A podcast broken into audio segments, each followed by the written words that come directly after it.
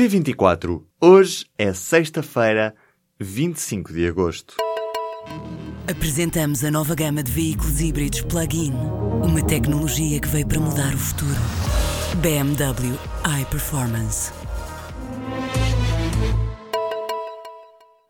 MPLA venceu as eleições gerais angolanas com 61,70% dos votos, de acordo com a atualização dos dados provisórios da votação, divulgada nesta sexta-feira pela Comissão Nacional Eleitoral.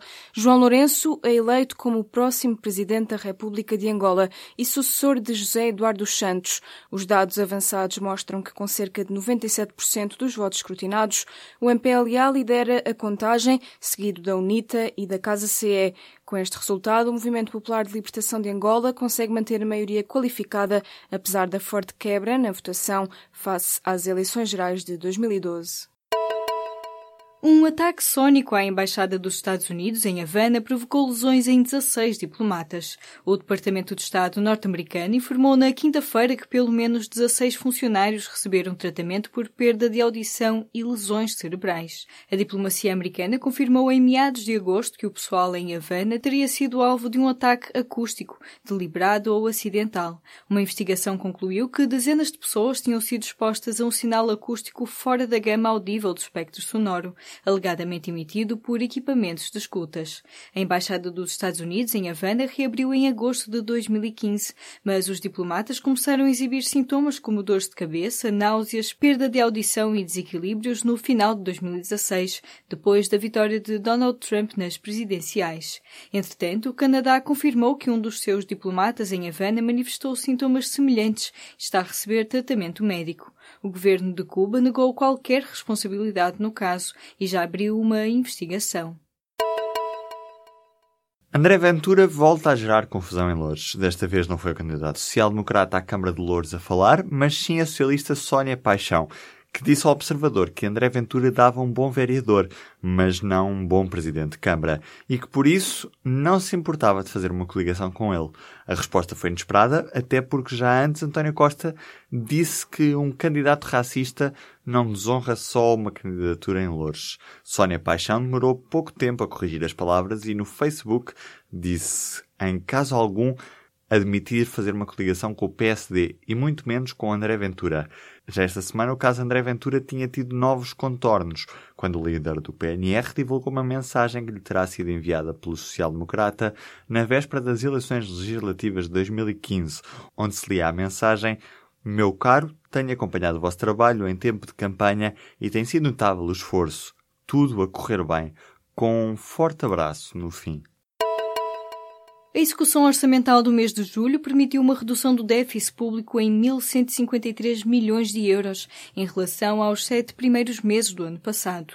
O Ministério das Finanças afirma que os números permitem antecipar o cumprimento dos objetivos orçamentais de 2017. A tutela de Mário Centeno emitiu um comunicado nesta sexta-feira em antecipação à divulgação da execução orçamental pela Direção-Geral do Orçamento. A diferença entre a receita e a despesa é de 3.766 milhões de euros. A Receita, anunciou o Governo, apresentou uma subida de 3,2%, superior ao crescimento da despesa de 0,5%.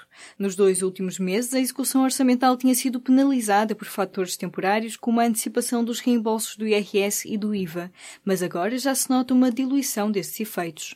A melhoria, diz o Ministério das Finanças, permite acomodar o impacto de alguns fatores que, até o final do ano, se irão traduzir num abrandamento do ritmo de melhoria do déficit. Pela primeira vez em oito anos, todas as pensões serão atualizadas. O Governo e as principais instituições internacionais estimam que 2017 feche com uma inflação de 1,6%. Caso esta previsão se concretize, todas as pensões serão aumentadas. Já os aumentos reais, como exigem o PCP e o Bloco de Esquerda, vão depender do crescimento económico ou de uma decisão política. A última vez que todas as pensões foram atualizadas aconteceu em 2009. Na altura, as pensões mais baixas subiram 2,9%, o escalão seguinte recebeu mais 2,4% e as pensões mais altas contaram com uma atualização de 2,15%. Os enfermeiros convocaram cinco dias de greve para a semana de 11 a 15 de setembro. O Sindicato dos Enfermeiros vai entregar na segunda-feira um pré-aviso de greve nacional, anunciou nesta sexta-feira o presidente da estrutura sindical, José Azevedo. Os enfermeiros pretendem a introdução da categoria de especialista na carreira de enfermagem, com o respectivo aumento salarial. Pedem também a aplicação do regime das 35 horas de trabalho para todos os enfermeiros. Os enfermeiros de saúde materna e obstetrícia estão desde quinta quinta-feira em greve de zelo, não desempenhando as funções especializadas pelas quais não são pagos. O protesto tem afetado o funcionamento dos blocos de parto. A greve de 11 a 15 de setembro vai abranger todos os enfermeiros e não apenas os que têm funções especializadas. A condenação de um guru indiano gerou motins que fizeram 29 mortos e 200 feridos na Índia. Os seguidores de Ram Rain Singh estão a atacar estações de comboios, bombas de gasolina e carros de estações de televisão nos estados de Haryana e Punjab, no noroeste do país. Mais de 2.500 pessoas foram detidas. O famoso guru, cuja popularidade é comparada à de uma estrela de Bollywood, tinha sido acusado de ter violado duas mulheres em 2002 na sede da sua seita e foi agora considerado culpado. A sentença é anunciada na segunda-feira e a pena mínima de prisão é de sete anos. Já em 2014, quando as autoridades tentaram deter Singh devido às acusações de violação, os seguidores atacaram postos da polícia. Na sequência dos motins, agora levados a cabo pelos seguidores enfurecidos do guru, as redes móveis e internet foram suspensas em algumas cidades do noroeste do país para impedir as pessoas de propagarem apelos à violência nas redes sociais. Há uma portuguesa entre os artistas convidados presentes no novo disco dos Tribalistas. Carminho participa em dois temas do novo disco da banda brasileira, em Peixinhos e em Triba Livre. A fadista mostra assim, uma vez mais, a ligação musical ao Brasil. Já lançou um disco integralmente dedicado a Tom Jobim e já gravou com Marisa Monte, que integra os Tribalistas. O novo disco da banda será lançado no final deste mês e já são conhecidos quatro temas. Os Tribalistas estrearam-se em 2002, tornando-se num fenómeno fenómeno de popularidade em vários países, incluindo Portugal, e vendendo mais de 3 milhões de cópias em todo o mundo.